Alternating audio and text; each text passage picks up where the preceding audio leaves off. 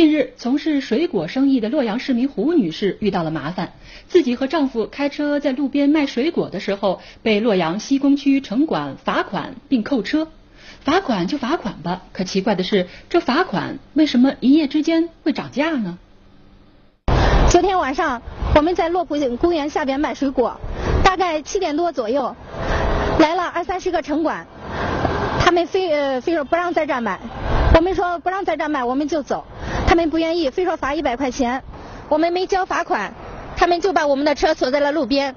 在锁车的时候，没有向我们出示暂扣证和任何扣车的任何手续。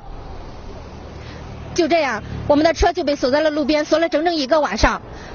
吴女士说啊，车子被锁在路边，她和丈夫担心不安全，于是就在车上看了整整一个晚上。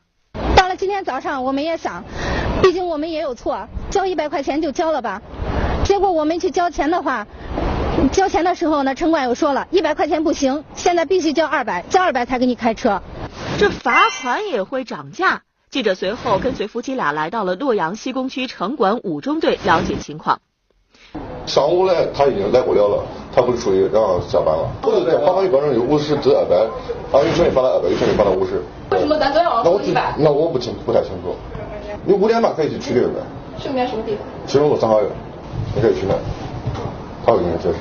按照城管五中队队员的提示，记者又随夫妻俩来到了洛阳行署路三号院城管大队了解情况，见到了发出罚款涨价指令的中队长。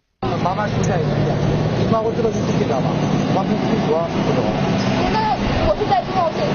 呃，可以，不管在哪都可以，出在医药对面，懂不懂？但有为啥让你看？不是你不采访我，怎么怎么去了解？